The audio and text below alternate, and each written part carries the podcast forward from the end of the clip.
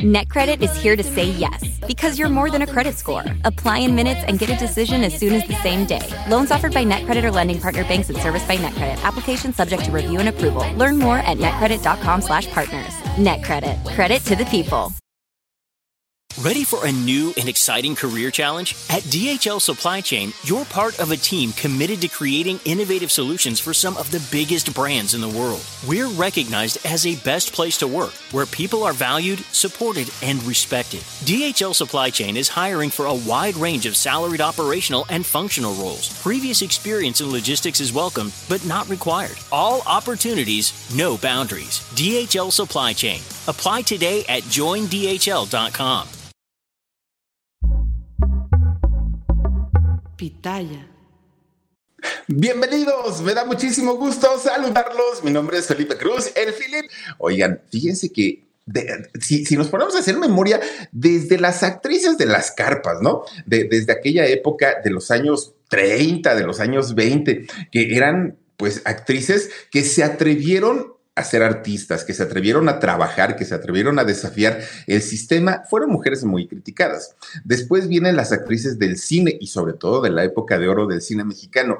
Oigan, bueno, doña María Félix no se escapó de las críticas Dolores del Río. Estas divas enormes, enormes, enormes, fueron muy, muy, muy criticadas. Pero también saben cuando de pronto viene la época de las rumberas, cuando empiezan a salir estas mujeres exuberantes, oigan, una tongolele y todas estas mujeres que, que de pronto pues dejaban ver sus atributos, era peor todavía porque eran criticadas. Bueno, las veían como, como teiboleras, no las veían como actrices, no las veían como un talento, y no porque ser teibolera sea malo, pero el asunto es que para salir en cine, para mostrarse ante el público, no era bien visto. Posteriormente llega la, la época de las grandes vedettes, oigan, estas mujeres que cantaban, que bailaban, que actuaban, que hacían todo un espectáculo completo, también las criticaban. ¿Y qué decir cuando llegan pues estas famosas mal llamadas encueratrices, ¿no? Aquellas mujeres que no actuaban, que no bailaban, que no cantaban, ah, pero cómo se quitaban la ropa, también fueron duramente criticadas. Es decir, nadie se salvaba a las críticas. O, por ejemplo, ya las, eh, el caso más reciente, ¿no? De, de estas actrices que de pronto eran versátiles y la, mm, facilidad para poder actuar, para poder bailar, para poder cantar, para hacer teatro, para hacer cine y para hacer eh, televisión. Pero si hablamos ya de las críticas, bueno, lo que hacen las muchachitas de hoy, las actuales, que muchas veces creo que yo ya ni las conozco, ya ni las ubico. A la única que ubico es a la Carely Ruiz. De ahí párenle de contar. Bueno, Don Perico, que tiene su, su TikTok. Eh, no está suscrito con nadie, a nadie sigue más que a la Carely Ruiz, fíjense, ahí sí Don Perico la anda siguiendo, pero resulta que estas, estas muchachitas, híjole, pues ¿cómo les ayudamos en comparación con las grandes actrices, con aquellas mujeres que se esforzaban por hacer una carrera eh, multifacética, importante, las de hoy, de verdad que uno dice, ¿y cuál es ¿Cuál es tu gracia? Sí, unos cuerpazos enormes, bonitos, delineados, figurones, pero si no se quitan la ropa, pues no tendrían likes y no tendrían seguidores. Esa es una realidad. Pero fíjense ustedes que sin tener esa necesidad de hacerlo, en los años 70 y en los años 80 hubo una actriz bueno, cautivó a la gran mayoría, sobre todo de los señores de aquella época, y me refiero a Leti Perdigón. Y ustedes dirán, ay, estás exagerando, ¿a poco sí era tan bonita y a poco sí tenía ese cuerpo perfecto? Bueno, llegó a ser considerada una lolita del cine nacional. ¿Por qué? Porque su rostro de niña y su cuerpo de diosa eran la combinación perfecta. De hecho, fíjense que Leti Perdigón no se escapó a los acosos y a los acosos en serio, de gente muy, muy, muy importante. Bueno, hay, un, hay una fotografía de Leti Perdigón que hace algunos meses se, se, hizo viral y como que volvió, ¿no? Como que resurgió esa foto. Miren nada más su carita de, de, de, niña buena, ¿no? Pero pues obviamente con ese cuerpo tan, tan sensual. Fíjense que en esta foto que se hizo muy viral hace algún tiempo, Leti posa, posa con una playera blanca, con una playera ajustadísima que permite ver una figura que, bueno, para muchos fue novedad y para muchos dijeron, ¿es en serio que es Leticia Perdigón? Porque está guapísima. De hecho, a Leti se le llegó a comparar en aquel momento cuando, cuando resurgió esta foto justamente con Kareli Ruiz. Miren, ahí está. Ustedes van a creer que es Leti Perdigón, sí, y más por lo que decía en su playera, atrévete a perder la otra virginidad, decía Leti Perdigón. ¿A qué se refería y por qué traía puesta esta playera? Bueno, ahorita se los voy a platicar porque pues esta playera causó muchísima, muchísima sensación. ¿Quién es esta mujer tan guapa? ¿Quién es esta mujer tan bella? Hoy se los voy a contar porque créanme que tiene una historia de vida más que interesante. Guadalupe Perdigón Labrador Hoy tiene, bueno, va a cumplir de hecho 67 años. Es una mujer joven, sigue siendo una mujer joven y ella sigue trabajando. Eh, Leti nació en la Ciudad de México. Chilanga, ¿no? Leti Calderón. Y fíjense que su historia artística no comienza con ella, ni siquiera comienza con su mamá. De hecho, la historia de, de Leti comienza con su abuelita materna, una mujer que era muy conocida sin salir a cuadro, era muy conocida y muy querida en, el cine. ¿Por qué? Porque resulta que la, abuelita era maquillista maquilladora de estrellas, de figuras. Y fíjense que lo, que son las cosas. Resulta que eh, llegó ella, la abuelita, a maquillar a figurones como una María Félix, a figurones como don Pedrito Infante. Ahí como lo ven, sí le ponían su polvito y todo, ¿no? A don Pedrito y quien lo maquillaba era pues la abuelita de Leti Perdigón. Fíjense nada más. De hecho, eh, la abuelita, una mujer, pero de verdad de las más queridas, más, más, más queridas. De hecho, ella eh, logra meter a trabajar a la industria a uno de sus hijos, que se convierte en utilero eh, es este muchacho y logra meter a dos de sus hijas como maquillistas igual que ella. Una de, sus hijas de nombre Eva. Eva con el tiempo se convierte en la madre de Leti eh, Perdigón. Bueno, pues imagínense ya trayendo pues ahora sí toda esa trayectoria, ¿no?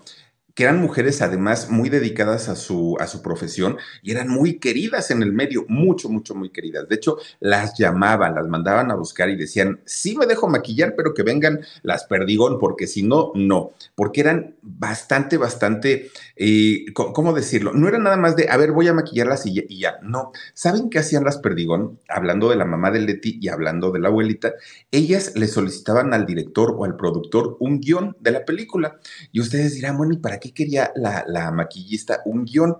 Ellas necesitaban el guion, tenerlo en sus manos para poder saber qué escenas se iban a hacer, qué días se iban a hacer, en qué horarios. No era lo mismo maquillar para la noche que para el día. Y estamos hablando de hace muchos años, muchos. Hoy ya se saben todas estas cosas.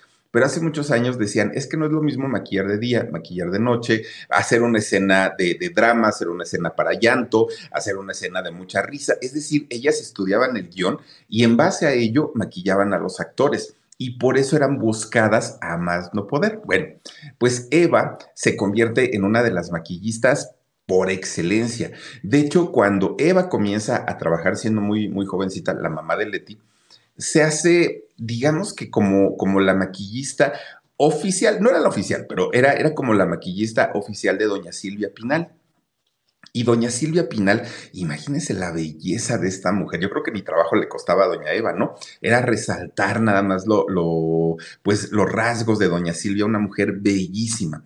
Resulta que ellas, Eva y doña Silvia Pinal, se convierten en grandes amigas. Pues imagínense, mientras la estaba maquillando, pues doña Silvia contándole pues sus romances, contándole sus, sus este, anécdotas y por otro lado, Eva contándole sus planes, contándole a qué figuras conoces, quién se porta bien, quién se porta mal. Entonces comienzan a hacerse muy eh, amigas. Resulta que de repente doña Silvia Pinal ya no quería a otra, a otra maquillista más que a Eva y se hicieron grandes amigas. De hecho, fíjense que también quien la buscaba mucho a Eva era doña Ana Luisa Pelufo, otra de las grandes, grandes que por cierto, hoy doña Ana Luisa Pelufo causa tanta ternura verla tan, tan, pues ya a una edad tan avanzada y viéndola tan coqueta, tan sexy. Ella no deja de ser coqueta, doña Ana Luisa, a pesar pues de ya los años que, que carga encima, ¿no? Bueno, pues resulta que Eva y Silvia Pinal se hacen grandes, grandes amigas. Todo el tiempo pues platicando, se hablaban por teléfono, se buscaban.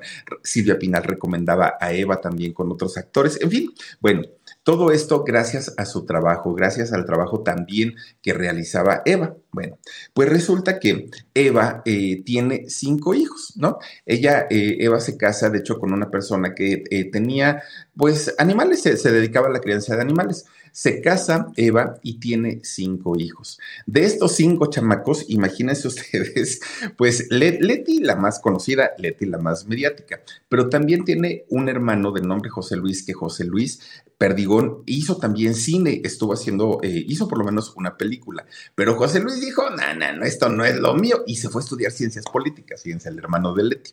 Pero resulta que los cinco chamacos de Eva acompañaban a su mamá a los foros, a los sets, a las locaciones, a todos lados andaban los chamacos con, con doña Eva, ¿no? Acompañándola. Y de hecho doña Eva los tenía tan educados, pero tan educados, que los chamacos podían ser guerrosos y estar corriendo de allá para acá y para todos lados, pero en cuanto el, el director decía, silencio, en ese momento los chamacos, pues qué estatuas de marfil, se quedaban quietecitos, quietecitos, quietecitos y eran muy bien portaditos. La mejor portada era Leti de todos los hermanos. Bueno. If a friend asks how you're doing and you say, I'm okay. When the truth is, I don't want my problems to burden anyone. Or you say, Hang it in there. Because if I ask for help, they'll just think I'm weak. Then this is your sign to call text, or chat 988 for free, confidential support. Anytime. You don't have to hide how you feel. De repente, Eva se embaraza, ¿no? De, de, los cinco hijos que tuvo, bueno, pues en uno de esos embarazos, eh, perdón, en, sí, en uno de esos este, hijos se embaraza. Pues resulta que para ese momento ella ya trabajaba en Televisa, Eva. Y ahí en Televisa, pues maquillaba a doña Silvia Pinal, entre otras, ¿no? Su gran amiga. Entonces, de repente, un día llega doña Eva y le dice a Silvia, amiga Silvia, estoy embarazada. Bueno, doña Silvia casi se infarta porque decía, ¿cómo otra vez, mujer, que no estás viendo que no ganas lo suficiente y todavía otro chamaco? Ay, bueno, pues yo estoy bien contenta, decía Eva. Bueno, pues está bien. Y le dice, pero es que te quiero pedir un gran favor. Dime. No, pues es que te quiero pedir que si este, bautizas a mi hijo.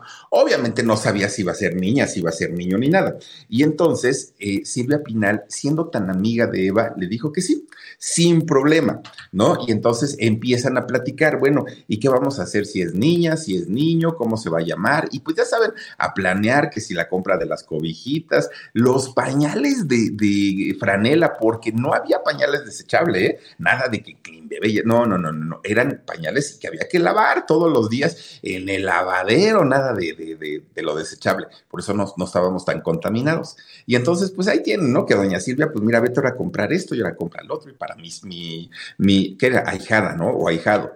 Pues resulta que cuando nace eh, este niño, pues no era niño, era niña. Y entonces dice eh, Eva, le quiero poner Guadalupe. Y Silvia Pinal dijo, ok, sí está bien, pues es tu decisión. Pero toma en cuenta algo, que Guadalupe es el nombre más usado por los mexicanos. Todas las niñas, bueno, el 99% de las niñas son Guadalupes o Marías, el 99%. Entonces es tan común el nombre que tú no te pones a pensar a futuro, Eva. Y si por alguna razón tu hijita quisiera ser artista, ese nombre no le va a ayudar mucho, ese nombre es muy común. Hay que ponerle un nombre que tenga fuerza, hay que ponerle un nombre que la distinga. Yo te recomiendo ponerle Leticia. Leticia, dijo Eva, pues sí, Leticia. Imagínate la combinación de Leticia Perdigón. Bueno, pues comadre, pues si tú lo dices, pues adelante. Fíjense entonces que es como le ponen a ella pues el, nombre de, de Leticia. Bueno, pues Leti comienza desde muy chiquitita, desde la cuna, a estar en todos los foros, ¿no? Con su mamá acompañándola, estando con ella, bueno, pues para arriba, para abajo, para todos lados, trabaje y trabaje. Que hay que decir también que los Perdigón, a pesar de que eran una familia muy trabajadora, eh, comenzando por la abuelita, después eh, siguiendo con Eva, no eran, no eran una familia millonaria, no tenían pues las posibilidades económicas de un artista, vivían al día como lo hacía la gran mayoría de, o como lo hacemos la gran mayoría de los mexicanos. Y le dice este, Silvia Pinal, bueno, pues, pues mira, vas a tener que trabajar más fuerte, vas a tener que trabajar más duro, pero tú vas a poder sacar a tus hijos adelante. Tanto Silvia como la, misma Eva tratan de, educar a Leticia de una manera, bueno, la, la, formaron como la más educadita, la más decente y con mucha, con mucha disciplina. Bueno, en aquellos años los foros de televisión y de cine eran, ¿saben quién decía doña Dolores del Río? Decían, es que esto ya no parece un foro de cine, esto ya parece una guardería. Pues sí, porque todos los artistas en aquel momento llevaban a sus hijos y era un corredero de chamacos para, para todos lados. Pero cuando el director pedía silencio, todos los niños ya sabían lo que tenían que hacer, ya sabían que no podían ellos estar delatosos, que tenían que guardar silencio.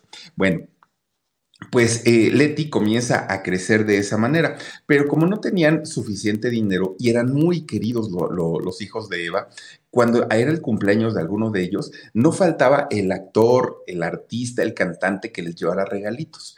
¿Y saben quién era quien le daba su, generalmente, su pastel de cumpleaños a Leti Perdigón? Era nada más ni nada menos que doña Lucha Villa. Imagínense, decir, mi madrina es Silvia Pinal y quien me regala mi pastel de cumpleaños es doña Lucha Villa. Ah, pues ya con eso. Que por cierto, cuando hace su confirmación, Leti Perdigón, que es el segundo sacramento, si no estoy mal, no me hagan mucho caso, pero cuando hace su, su, confirmación, su madrina fue doña Ana Luisa Pelufo. Ustedes imagínense nada más, ¿no? Pues, mi madrina Silvia Pinal, mi madrina Ana Luisa Pelufo, quien me compra los pasteles, doña Lucha Villa, no, pues puro artista. Y para la niña era ya lo más normal. Ella, ella no decía la gran Lucha Villa, no, para ella, pues, pues doña Lucha, ¿no? Porque pues la veía todos los días por ahí, por, por el set. Bueno, también les ayudaba y les servía mucho a los directores y a los productores tener a tanto chamaco cerca, porque cuando había una escena de alguna película o de alguna telenovela donde se requiriera la participación de un niño, pues tenían de dónde escoger. Entonces ya nomás, ¿qué quieres? Chaparrito, flaquito, gordito, alto, te, como lo quieras, y ahí había, ¿no? Un hijo de, alguno de ellos. Y resulta que de esta manera es como eh, José Luis Perdigón a sus nueve años debuta haciendo una película que se llamó El Gato. Bueno, Eva dijo, ay, por fin un actor en la familia, ahora sí este nos va a sacar de pobres y todo, ¿no? Pues no, el chamaco le salió rebelde y le dijo a Eva, mamá, no me vuelvas a meter en tus argüendes porque a mí eso de la actuación ni se me da ni me gusta, lo sufrí mucho y yo no quiero volver a hacer cine. Pero mi hijo, mira que vas a poder ser el siguiente Pedro Infante, a mí no me importa. Yo quiero estudiar otra cosa y el chamaco se metió a estudiar ciencias políticas. Y ya dicen que ahí le fue bastante, bastante bien. Leti todo lo contrario, porque Leti ella sí quería ser como su madrina. Leti soñaba con convertirse en una diva de la televisión o del cine, justamente como doña Silvia Pinal o como doña Ana Luisa Pelufo. Tenía absolutamente todo. Sin haber estudiado actuación, sin haber hecho nada, Leti sabía perfectamente cómo, cómo era el comportamiento de, de, una estrella de ese tamaño como Ana Luisa Pelufo o como Silvia Pinal. Y ella soñaba con convertirse en la siguiente figura importante del medio. De hecho, cuando podía en la escuela donde ella asistía, pues participaba como la gran mayoría de los chamacos. No, no podía haber un festival de 10 de mayo, Día de las Mamás, del Día del Niño, del Día del Maestro, de todo, porque ella era la primera en levantar la mano y en decir, yo quiero estar, yo quiero hacerlo, ¿no? Siempre decía eh, eso Leti. Y para, para, poder prepararse y para quitarse el miedo, para quitarse los nervios, Leti lo que hace es frente al espejo, como la mayoría de las chamacas, ponerse a imitar. Saben que ella empezaba a decir, bueno, ¿cómo le hacen mis madrinas para llorar sin, pues ahora sí que sin, sin tener problemas o sin eh, haberles hecho nada, de repente ya están chille Y Leti Perdigón aprendió a llorar y aprende a llorar con un ojo y luego aprende a llorar con el otro ojo. Fíjense, solita, sin clases, sin nada, ella frente al espejo. De repente se ponía a decir comerciales, que recordemos que en esos años los comerciales se decían en vivo. Entonces no había como, como el asunto de vamos a grabarlo, no. Y ella agarraba su cepillo frente al espejo y decía comerciales de, de televisión, pero también imitaba, también cantaba y sus, sus artistas a las que ella imitaba eran Rocío Durcal o Angélica María, que les encantaba, le encantaba mucho la música de, de ellas. Bueno, de hecho, muy al inicio de su carrera, Leti lo que quería era cantar, era convertirse en una artista de canto y no precisamente en una actriz quería ser cantante y después quería ser actriz, pues su hermano José Luis, aquel que había desaprovechado la oportunidad, desaprovechado entre comillas, ¿no? La oportunidad de hacer cine, él habló con Leti y le dijo, no vas a poder hacer las dos cosas, o eres actriz o eres cantante, pero te decides ahora, porque la gran mayoría son buenas actrices, pero malas cantantes, o malas cantantes y buenas actrices. Y para ejemplo le dijo, ahí está tu madrina, doña Silvia Pinal, qué gran actriz, qué buena actriz, pero qué mal cantante. Y no, ¿para qué te metes en ese rollo? Mejor decídete. Y fue como Leti dijo, bueno, está bien, quiero ser actriz. Bueno, pues digamos que todo, todo, todo estaba perfecto. Pero cuando le comunica Leticia la noticia de que se quería dedicar a ser actriz de profesión a su papá, no, pues al señor no le cayó en gracia dijo que no, ya estaba harto de que todo el tiempo ahí en su casa se la pasaran hablando de, de, famosos y de artistas, cómo es posible, y se lo prohibió, le dijo, no, no, no, no, no, esa carrera, pero deséchamela desde ya. Pero fíjense que eh, Leti ni caso le hizo, porque ella pues ya tenía muy, muy, muy en su cabeza que ella tenía que convertirse en, en, una persona famosa. Y no es que se llevara mal con su papá, de hecho con su papá tenía muy buena relación. El asunto era que lo desobedeció en este aspecto porque era un plan de vida que ella tenía. No era solamente me quiero dedicar a eso para jugarle un ratito. No, ella sabía perfectamente que se quería dedicar a eso y no a, a otras cosas. Entonces pues, le dijo, papá, con la pena, pues esa es una decisión mía y pues yo lo voy a hacer, te guste o no te guste, fíjense nada más. Bueno, aparte, ya, ya lo traía en las venas, ya lo traía en la sangre, pero todo eso venía del lado de su mamá y de su abuela. Del lado del papá, pues no entendían por qué quería convertirse en, en una estrella, sobre todo el miedo, ¿no? El miedo del papá, porque también Eva le llegaba a contar fíjate que pasó esto, fíjate que tal actor pues anda metiendo porquerías, fíjate que tal actor este pues anda con una chamaquita de tantos fíjate que entonces el papá sabía el mundo eh, pues que se... Whether you're a morning person or a bedtime procrastinator, everyone deserves a mattress that works for their style. And you'll find the best mattress for you at Ashley. The new Temper-Adapt collection at Ashley brings you one-of-a-kind body-conforming technology, making every sleep tailored to be your best. The collection also features cool to the touch covers and motion absorption to help minimize sleep disruptions from partners, pets, or kids. Shop the all new Temper Adapt collection at Ashley in store or online at ashley.com. Ashley, for the love of home. El mundo que se vivía en, en, el medio artístico. Entonces, por eso es que le prohibió a Leti pues entrar a eso. Pero a final de cuentas, Leti ya estaba decidida y Leti sin que su mamá supiera o sin que la abuelita supiera, Leti les agarraba todos esos guiones que tenían de telenovelas y de cine que pedían ellas para poder hacer los maquillajes. Leti estaba, eh, se lo robaba literalmente y empezaba a leer los guiones, los argumentos y ella comenzaba a actuar ya con un texto real, con un texto de cine, de televisión, con un texto profesional y eso le fue dando tablas no estudió, no, no, no fue de, del rollo de, ay, me voy a la academia, me voy a Bellas Artes, me voy, no, pero imagínense vivir toda la vida en un foro y además tener en sus manos guiones profesionales, ponerse a actuar frente al espejo, pues obviamente eso hizo que, que Leti comenzara a ver cómo es que trabajaban estas grandes estrellas, ¿no? Y entonces,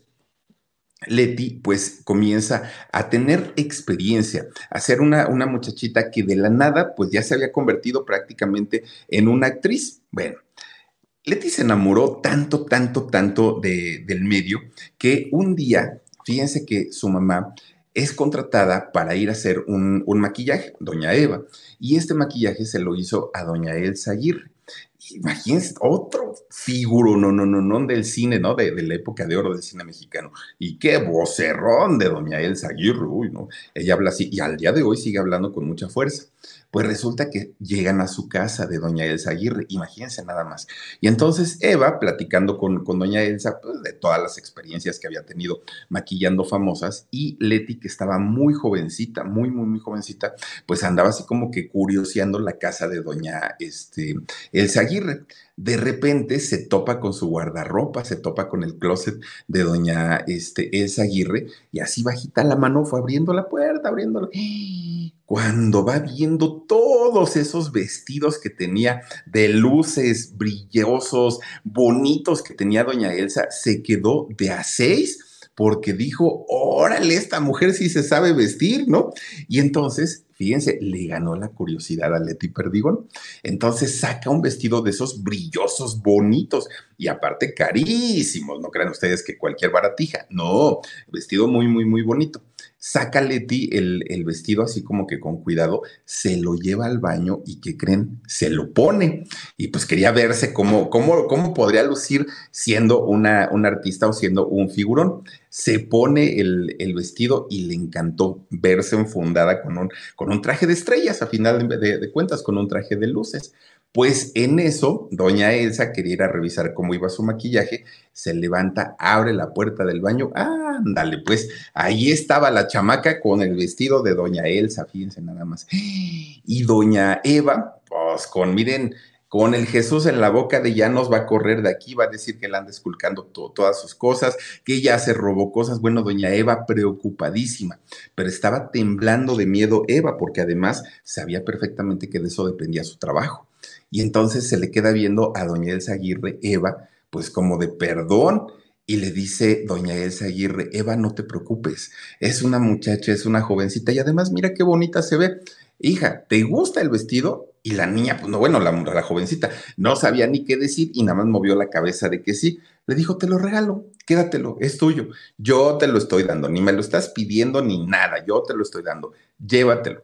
Y pues Leti se quedó así de, de verdad, señora, llévatelo, no pasa nada, ya es tuyo. Porque aparte, con ese ángel y con ese carisma que tiene hasta el día de hoy Leti Perdigón, pues no, no, no, no le causó problema a Elsa Aguirre. Bueno, pues ya se hizo, mañosa la chamaca, porque ya después le hizo lo mismo a Carmen Montejo, le hizo lo mismo, bueno, a cuanta artista iba a su casa, pues ya se ponía los, este, ¿cómo se llama? Su, sus vestidos, ¿no? A doña Ofelia Guilmain, fíjense nada más con ese carácter de doña Ofelia también, pero querían mucho a, a Leti Perdigón por, porque era muy disciplinada, porque era muy bonita, aparte de todo, muy educadita, entonces pues no era difícil para ellos, teniendo tanto, de pronto desprenderse de, de una prenda, pues es, es, lo de menos, ¿no? Bueno, don Ernesto Alonso la quiso mucho también, precisamente por eso, por el amor que le tenía a su abuela, a su mamá y posteriormente a ella. Bueno, pues miren, Leti, siendo ya una adolescente, ya una, un, una, jovencita, ella ni cuenta se daba, ¿no? Pues ahora sí que vivía el día y ella veía su cuerpo como lo, lo, lo, vio toda la vida. Pero resulta que hubo quien sí notó que Leti estaba cambiando, que Leti ya no era la misma chiquilla soñadora, ¿no? Ahora ya era una señorita. Claro que no tenía 18 años, claro que era una menor de edad, pero los puercos de, de aquella época se dieron cuenta de este cambio de, de, esta mujer y no faltó algún productor que de pronto, pues tratando como de quedar bien o con ella o tratando de quedar bien pues con, con los mismos Perdigón o las mismas Perdigón, pues comenzaran a decirle, oye chamaca, ¿y no quieres actuar? ¿Y no quieres salir en la televisión? Ya saben que por ahí empezaba todo, todo el rollo. Bueno, cuando ella cumplió 17 años, sale en su primer telenovela, Mi rival se llamó esa telenovela. Y llama la atención porque cuando la contratan piensan que iba a ser una chamaquita del montón, piensan que iba a ser una niña de estas niñas soñadoras que, que, por ser actrices o por ser artistas iban a aceptar cualquier cosa, cualquier, cualquier cosa, y resulta que no, porque Leti cuando hace su primer telenovela ya sabía actuar sin haber ido a la escuela, no, a la escuela de actuación, sin haber eh, tenido una preparación artística, ella ya sabía matizar, ella ya sabía reír, llorar, sabía hacer todo, y pues se quedaron de a seis porque decían, bueno, esta chamaca, pues aparte de ser bonita y jovencita, pues así como que entiende muy bien el lenguaje de los, de, los productores de la televisión. Y fíjense que eh, resulta que ese mismo año, cuando tenía 17, pues también hizo cine, Eva y Darío. Que por cierto, esta película de Eva y Darío tuvo una temática muy fuerte, tuvo una temática sexual que para aquella época pues era también como, como no, no muy bien visto, pero con el cuerpo que tenía ella, pues fue como, como el encuadre perfecto. Ya de ahí empezó a hacer cine, miren, hizo películas hizo una, creo yo, con, con, una o dos con Cachirulo, hizo películas también con Chabelo, con El Santo, ya comenzó a codearse con, con grandes actores y con los fuertes de, de, aquellos años, de aquella época. Ya la carrera de Leti, pues obviamente iba creciendo cada vez más. El problema seguía siendo su juventud, pero además, pues que era una niña que tenía su cara de niña y su cuerpo de tentación. Y eso no pasó desapercibido para muchos, para muchos productores que no veían la forma o no veían la manera como de acercársele con otras intenciones, pero por otro lado estaba el hecho de ser hija de Eva, una mujer muy querida en el medio y nieta pues de otra maquillista que además pues había maquillado a grandes estrellas de la época de oro del cine mexicano. Bueno, Resulta que un día le invitan a hacer una película a Leti Perdigón que se llama Presagio. Bueno, esta, esta, película la dirigió don Luis Alcoriza. Fíjense que don Luis Alcoriza, bueno, ha hecho una de películas, bueno, hizo una de películas muy importantes, entre ellas Mecánica Nacional con doña Sarita García, Luchavilla, Manolo Fábregas, bueno, no, a mí me gusta, ¿no? Mecánica Nacional. Don Luis Alcoriza fue el que hizo esa película, pero él tenía un director o productor, eh, pues que trabajaba con él, que era Ramiro Meléndez. Resulta que Ramiro Meléndez vio la oportunidad, así como de, ay, esta chamaca no creo que se me resista, pues sí, ahora sí que le he tirado la onda muchas y muchas me han dicho que sí, pues yo, yo creo que esta chamaca, que aparte está jovencita, pues igual y ni sabe nada, y entonces un día, estando haciendo esta película de presagio, este señor Meléndez la manda a llamar, que venga Leticia, pero sola, ya saben ustedes que se les da a los productores este rollo de que vengan, pero solas, ¿no? Ni que venga la manager, bueno, que no tenía ni manager, pero que no venga ni la manager, que no venga la mamá, no, no, no, que venga solita porque quiero revisar unas cosas de, de sus diálogos. Bueno, pues Leti ingenuamente ahí va para, para, la oficina de este señor Ramiro Meléndez. Entonces ya le dice, siéntate niña, a ver que este, mira, necesito revisar unos, unos argumentos contigo, unos textos, unos guiones, para este, modificar algunas cuestiones que no me están gustando y todo. Y Leti, ah, pues sí, ella dentro de todo, ¿no? De repente este hombre empieza a decir, oye, qué bonita estás, oye, qué piel tan bonita, a ver, no, tan suavecita y esto, y empieza, ¿no? Este señor, pues así como que medio raro. Y Leti, que aparte ya conocía muchas historias porque su mamá se las contaba y su mamá le decía, ten cuidado, abusada, porque ya se dijo de esto, ya se habló del otro, y entonces la señora, de alguna manera, miren, ya la había alertado, ya le había puesto los focos rojos, había prendido. Y entonces de repente este señor Ramiro Meléndez se levanta desde de su silla y en su escritorio, y así como que entre caminando y platicando, como no queriendo la cosa, cierra la puerta de su oficina. Cuando cierra la puerta de la oficina, Leti se queda así como, no, esto ya no me está gustando, no, aquí ya hay algo raro. Y entonces este señor deja de hablarle de temas laborales. Ya de cuenta que lo laboral ya lo habían resuelto con dos palabras. Y entonces empieza pues a decirle que lo bonita, que lo guapa, que lo sensual, que no sé qué, que ya podía llegar a hacer más cosas este, importantes, que todo era pues como como cosa de que ella quisiera y todo. Pues resulta que Leti, fíjense que le dijo, señor Meléndez, usted se está equivocando, yo no sé quién piensa que soy, pero a mí no me venga con esas fregaderas. Se levanta, abre la puerta Leti, sale corriendo y empuja sota la puerta, que bueno, el otro se quedó como que ya está atrevida, ¿no? Leti sabía perfectamente que eso le pudo haber costado no solamente el trabajo en esa película, le pudo haber costado su carrera, porque si se lo hubieran propuesto en esos años no había tantas casas productoras, tantos productores, directores, era un círculo muy cerrado. Entonces sabía perfectamente que en esa película pudo haber terminado todo, pero no estaba dispuesta a servirle de, de no a este señor, ni a él, ni a otros. Y entonces resulta que Ramiro pues sí, sí quiso hacerlo, pero inmediatamente brincaron todos y dijeron, a ver, Ramiro, estás hablando de la hija de Eva, Estás hablando de una mujer que conoce el medio, de una mujer que aparte puede hablar muchas cosas, también si ella lo quisiera. Entonces, te dejas de meter con Leticia, dejas de acosarla, dejas de decirle tantas cosas y la respetas. Fíjense que de hecho en esa ocasión con quien Leti fue a, digamos, a quejarse, ¿no? O, a llorar su, su desgracia de, de, lo que le había pasado porque se sintió muy incómoda y quizá nosotros no, lo, no logremos entender lo que para una mujer. The living room is where you make life's most beautiful memories. But your sofa shouldn't be the one remembering them. The new life resistant, high performance furniture collection from Ashley is designed to withstand all the spills, slip ups, and muddy paws that come with the best parts of life. Ashley high performance sofas and recliners are soft, on trend, and easy to clean. Shop the high performance furniture in store or online at ashley.com.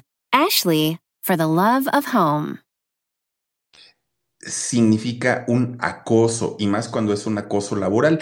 A lo mejor nosotros como hombres decimos, ay, pues ya pudo haberle dado un cachetadón y se salía, pero siendo mujer, siendo tan jovencita y sabiendo que de eso depende su trabajo, imagínense el pues el nivel, ¿no? De estrés al que fue sometida y de incomodidad, aparte de todo. Entonces, cuando sale de esa oficina y sale llorando, se encuentra don Eric del Castillo, al papá de, de Kate, ¿no? Y entonces le contó toda la historia. Oye, es que fíjate que así, así, así.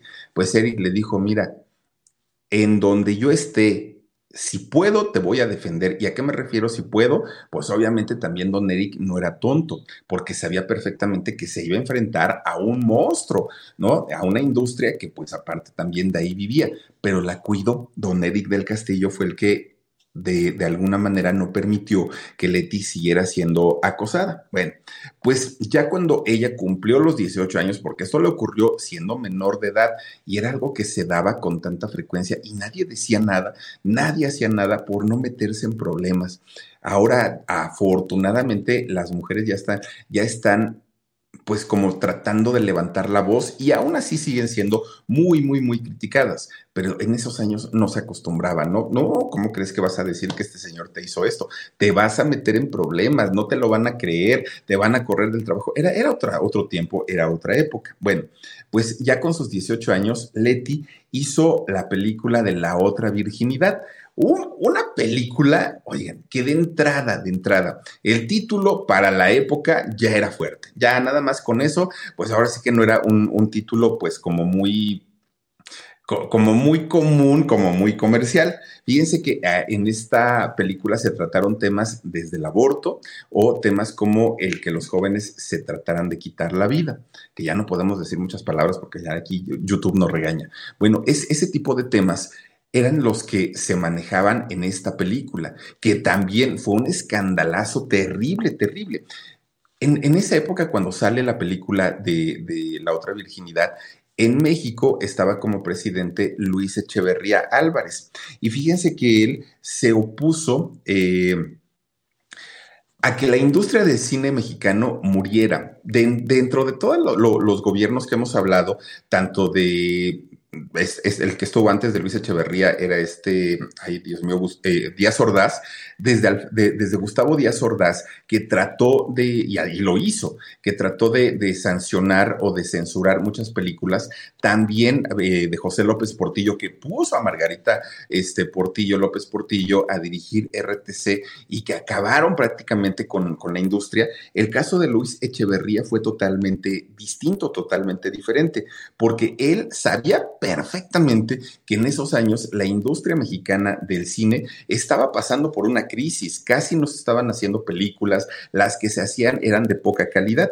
Y entonces, pues ante una industria casi, casi muerta, pues resulta que él apoyó ¿no? Luis Echeverría, con todo el dolor de su corazón, dijo, pues saquen la película. A pesar de que tenga estos este título, de que tenga esta temática, de que las actrices, pues bueno, salgan pues, pues con, con, poca ropa como haya sido, finalmente este, esta película la tiene que ver el público. Después, cuando entra a la presidencia José López Portillo, es cuando les digo, ahí sí ya, ¿no? Terminó de tronar el cine porque le dice a su hermana, tú, fíjense, sin tener experiencia, Margarita López Portillo, la hermana del expresidente José López Portillo, sin saber nada de arte, de cine, de televisión, de nada, nada sabía Margarita, la nombra la, la mera mera de RTC radio, televisión y cinematografía. Y entonces Margarita es la que empieza pues a hacer un desastre, literalmente hizo un desastre en todo lo que tenía que ver con la cultura, en México. Y hablamos del teatro, hablamos del cine, hablamos de la televisión. Bueno, fue un, un, verdadero terror para los medios de comunicación en la gestión de Margarita López Portillo. Bueno, José López Portillo la nombra directora del Canal 13. En esos años perteneciente al gobierno, no era de, este Raúl Salinas de Gortari. No, Ricardo, perdón, Ricardo Salinas de Gortari. Bueno, también le puso dinero el otro, ¿no?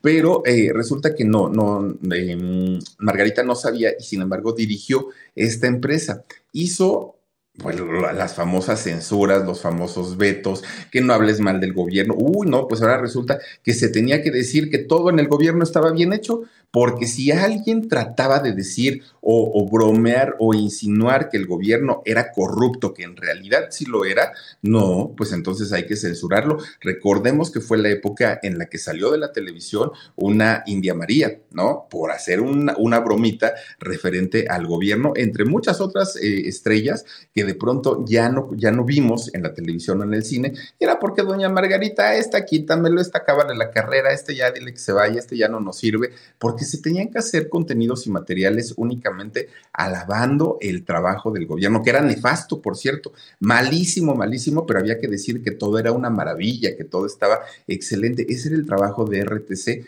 en esos años.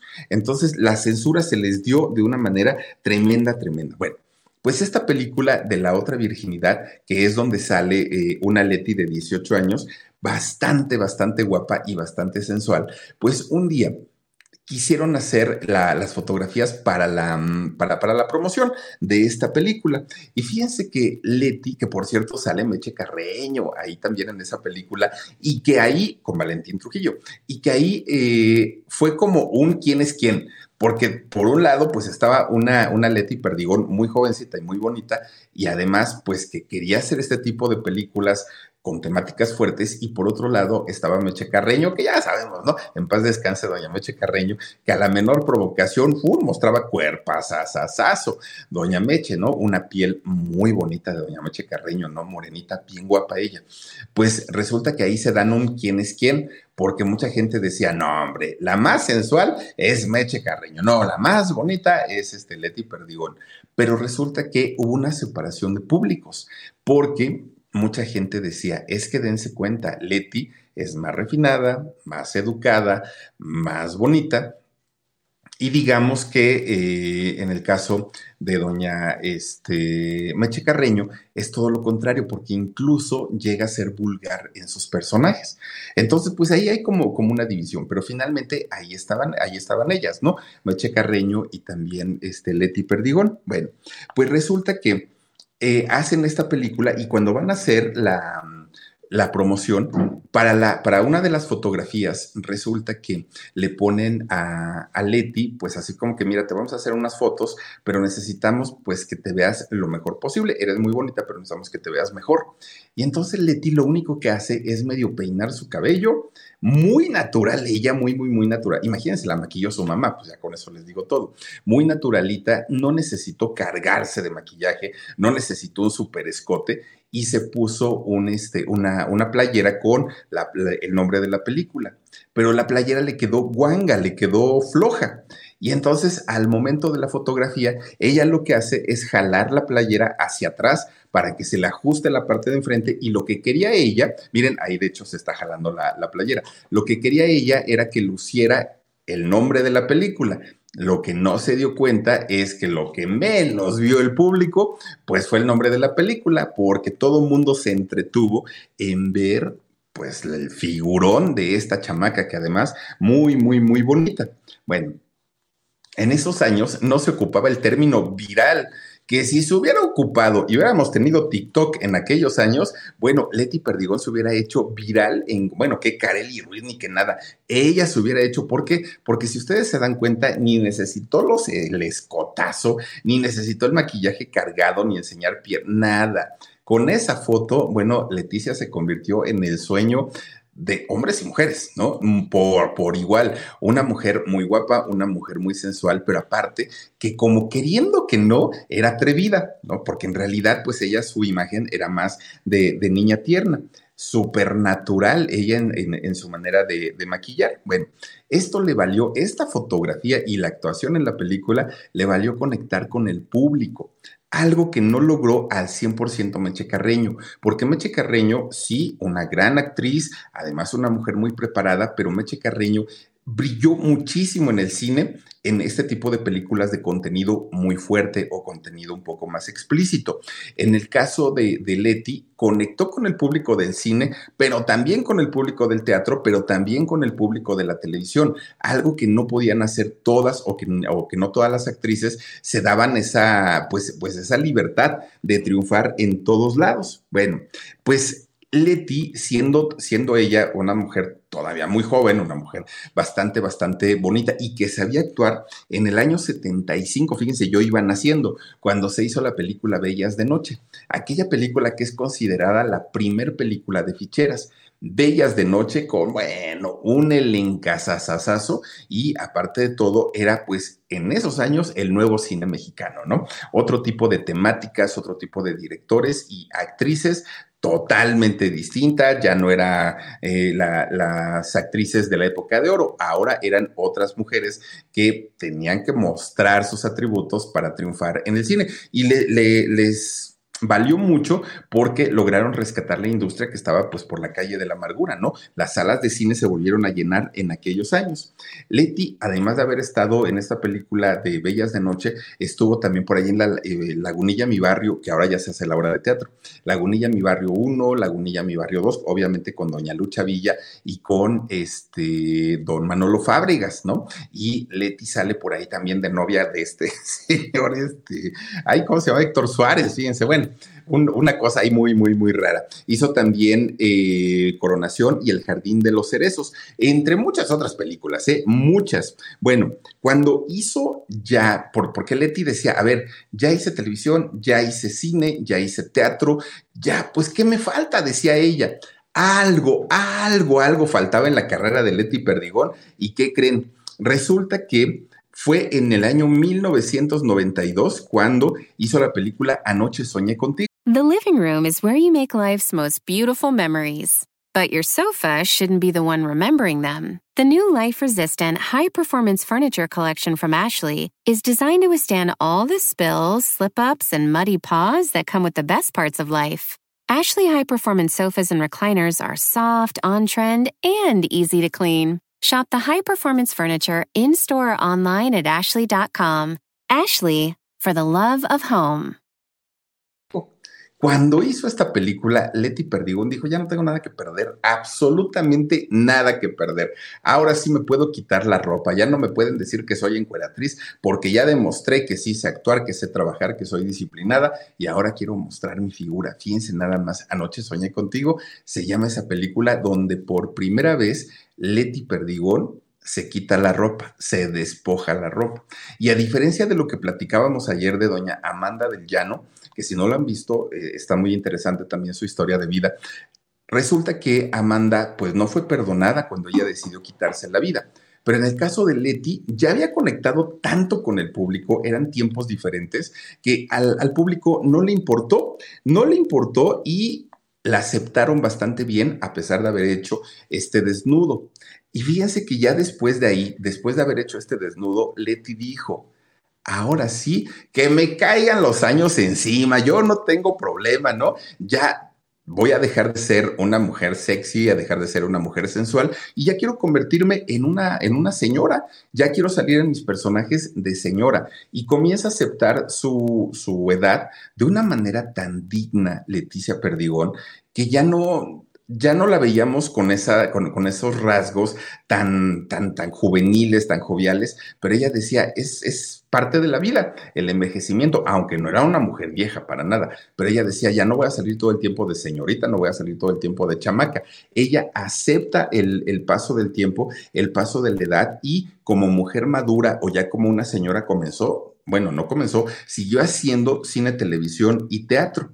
Bueno, para aquel momento cuando ella decide ser ya una, un- una mujer madura en la televisión, bueno, en su trabajo, ¿no? En el cine, en el teatro y la televisión, ella ya era madre. Ya que, que, por cierto, el asunto del, del padre de su hija Valeria es un misterio, ¿eh? Lo ha guardado Leti eh, Perdigón también, que pues vayan ustedes a saber. Pero bueno, Leti se convierte en mamá de su única hija, Valeria que Valeria, bueno, pues una, una muchachita que igual que su mamá, creció entre los foros de televisión, creció entre los llamados, entre los maquillajes, entre los ensayos, pues le tocó a Valeria de alguna manera vivir toda esa etapa con su mamá, con doña Leti Perdigón, bueno, y principalmente en Televisa, ¿no? Ahí fue donde creció la chamaca.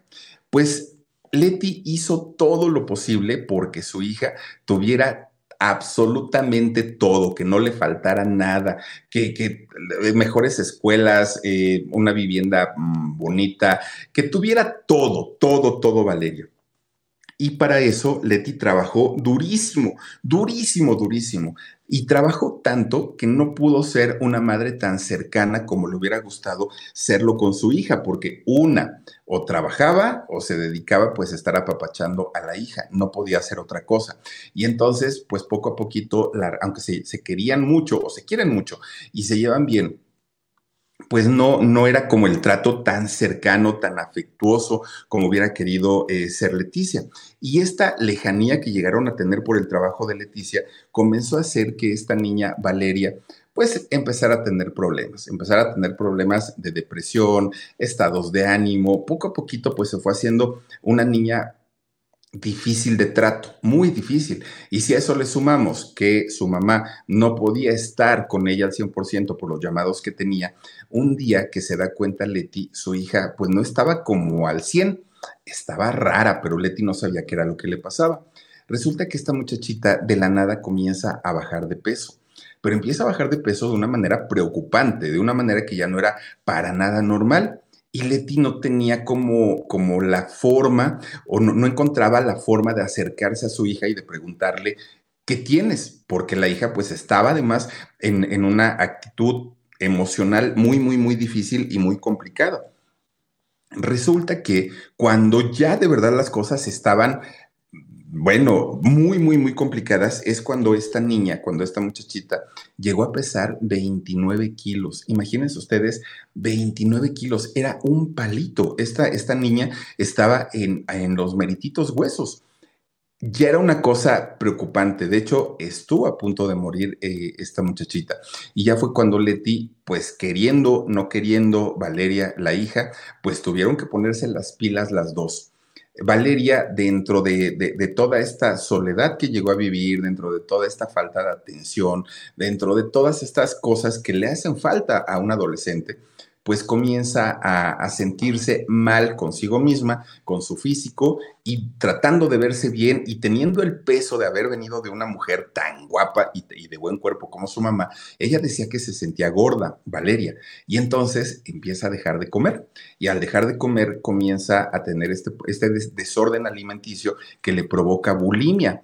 Y la bulimia, oigan, junto con la anorexia son de estas enfermedades terribles porque además emocionalmente o psicológicamente la, las muchachas que principalmente son quienes lo padecen no se dan cuenta que están enfermas y ellas a su vista se siguen viendo gordas cuando en realidad ya son un palito, están muy, muy, muy delgaditas. Y lo peor del asunto es que a veces llegan a tratamientos con psiquiatras, con psicólogos, y ellas dicen, es que estoy bien, es que están exagerando, es que yo ya no quiero venir a mis citas. ¿Por qué? Porque ellas emocionalmente ya tienen un daño y es muy complicado revertir la parte emocional pero es más difícil revertir la parte física, volver a hacer que el cuerpo se acostumbre a la comida, volver a hacer que el cuerpo asimile lo, los alimentos no es sencillo. Y entonces comienzan pues a, sacar la comida, ¿no? Vómito, vómito, vómito, todo el tiempo. Y ya no es provocado, ya es porque por una reacción normal del cuerpo. Es bien difícil, de verdad, que la, bulimia o la anorexia son muy, muy, muy complicados. Y creo que aquí hemos hablado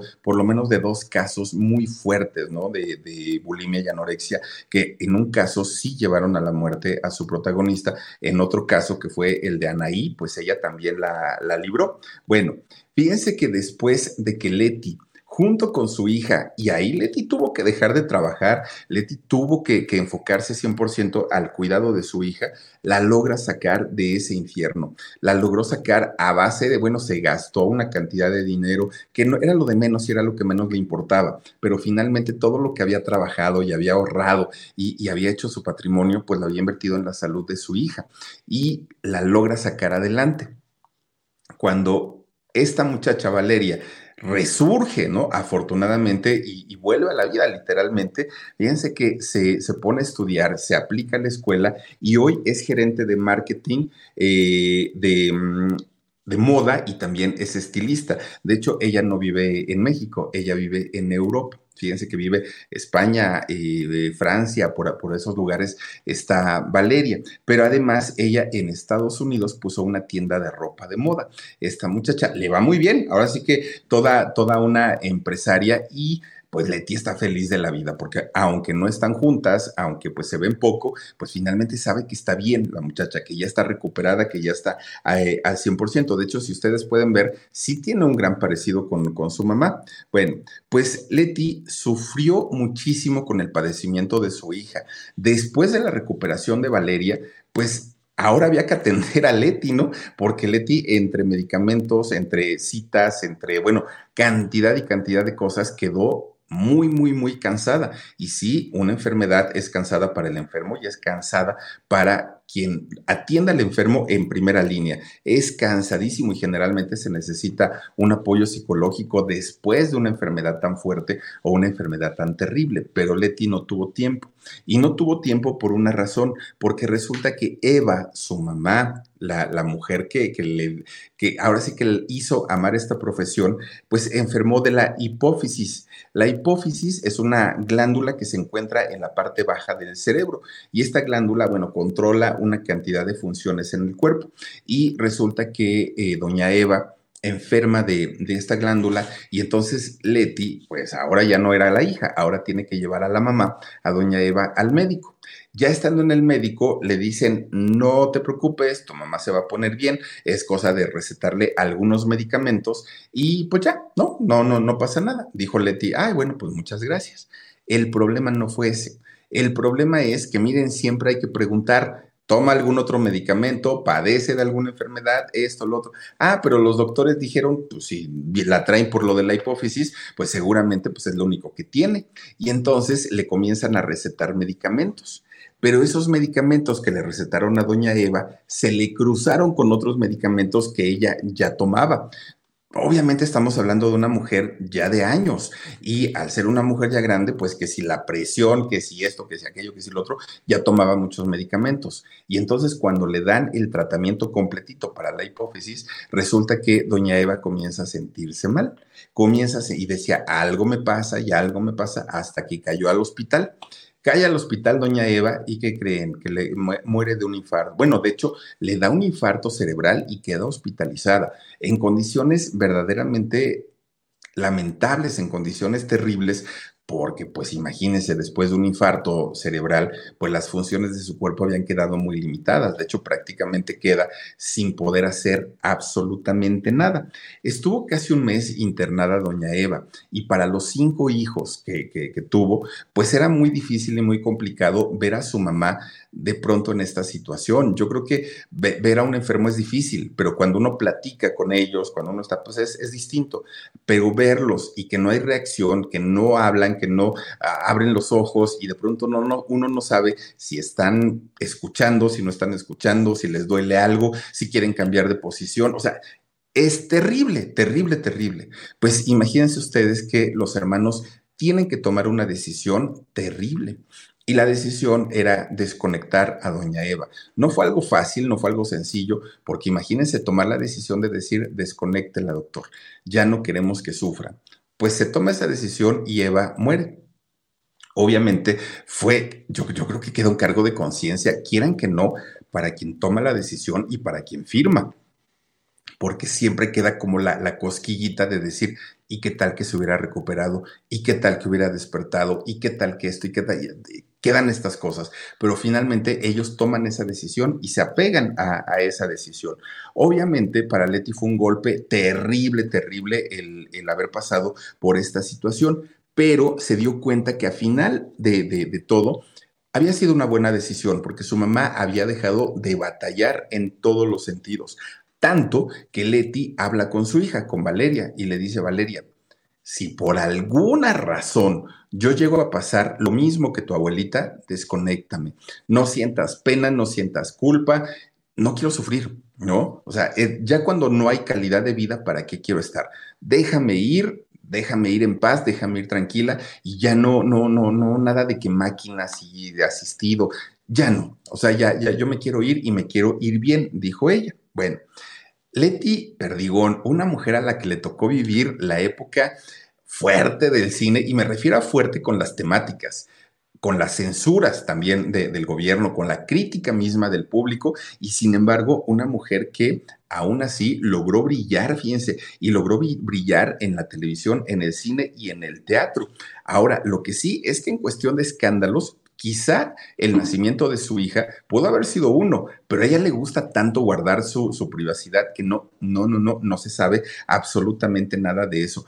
Ha hecho, y digo ha hecho porque seguramente seguirá trabajando, ha hecho cerca de 60 películas, eh, ha hecho más de 40 telenovelas. Imagínense nada más una, una mujer pues muy, muy, muy trabajadora, ¿no? Ha hecho programas unitarios también de televisión, de pronto pues hizo La telaraña, Casos de la Vida Real, La Rosa de Guadalupe, ustedes a saber cuántos este, eh, programas unitarios hizo, La Rosa de Guadalupe, bueno, cantidad, ¿no?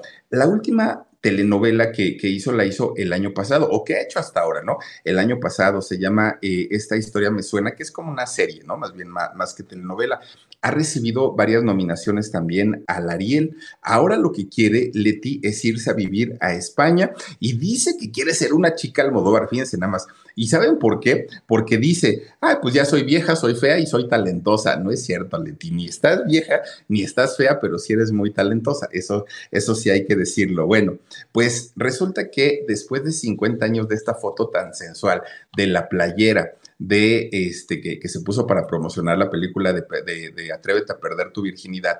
Pues 50 años han pasado y Leti Perdigón sigue vigente, sigue trabajando, sigue eh, muy, muy, muy pues insistente en que su carrera no está terminada y todo lo contrario, quiere seguir en el medio y quiere pues obviamente seguir viviendo de su carrera. Y ahí está la historia de Leti Perdigón. Fíjense nada más haber vivido este infierno de la, de, la bulimia, algo terrible que no se le desea absolutamente a nadie. Y cuando en casa tengan señales de que algún, alguna muchachita, alguno, alguna de sus hijas pasa por esto, no dejen que avance porque de verdad es bien complicado y quieran o no quieran, pues hay que atenderlas. Pero en fin, ahí está la carrera, la, la vida, la carrera de, de Leti Perdigón, esta actriz exitosísima desde los años 70 hasta hoy, ¿eh? sigue trabajando todavía, sigue vigente. Por lo pronto, saludaremos porque ya nos vamos al alarido. Oigan, tenemos alarido en un ratito, pero vamos a saludar a quienes nos han acompañado. Dice Isabela María Martínez, dice, una bellísima mujer.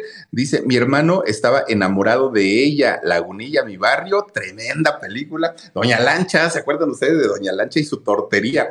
Wendy eh, Tijerino dice, ella salió en un capítulo de Mujeres Asesinas y es cierto. Dice, el capítulo de la Mataviejitas, gran actriz Leti, indiscutiblemente, Wendy, indiscutiblemente y muy bonita. Té para el alma, qué bonito nombre, té para el alma. Dice, mientras hago yoga, te escucho, Philip. Un abrazo grande desde el campo militar de Acapulco. Saluditos, té para el alma. Enséñame a hacer yoga, yo quiero aprender a hacer yoga. Ojalá que sí. Dice también por aquí, eh, Lupita de León, dice, hola, Philip, excelente narración. Muchas gracias. Gracias a ti, Lupita, por acompañarnos, por estar aquí con nosotros. Nayeli Parra dice, anduvo con Juan de papá soltero con Juan. ¡Ay, a poco! ¿En serio? Esa no me la sabía, fíjate. No me acuerdo cómo se llama este actor, el amigo de César Costa.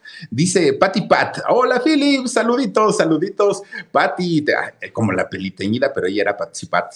Gracias, gracias. Eh, Magali Franco dice, buenas noches, Philip. Hola, Magali. Como siempre, es un gusto saludarte, igual que a Mauricio Rebolloso. Dice, descansen, nos vemos en el alarido. Gracias, Mauricio. Ahí las espero y los espero con todo gusto. Saraí Saralí dice, gracias, Philip. Gracias a ustedes muchachas, muchachos, que nos hacen el favor de acompañarnos todas las noches y eso de verdad nos alegra el alma. Por lo pronto, quien guste, quien quiera desvelarse un ratito con nosotros, el alarido en prácticamente 15 minutitos, ya lo estaremos empezando, pero ahorita ya nos despedimos de aquí del canal del Philip. Recuerden que la siguiente semana, a partir de las 9 de la noche, ya estaremos en vivo. Cuídense mucho, les mando besotes.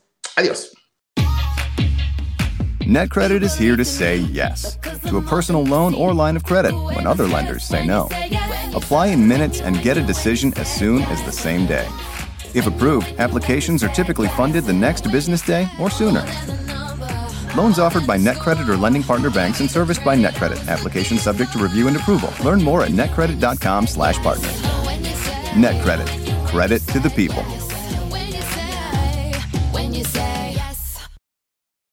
The living room is where you make life's most beautiful memories. But your sofa shouldn't be the one remembering them. The new life resistant, high performance furniture collection from Ashley is designed to withstand all the spills, slip ups, and muddy paws that come with the best parts of life. Ashley high performance sofas and recliners are soft, on trend, and easy to clean. Shop the high performance furniture in store or online at ashley.com. Ashley, for the love of home.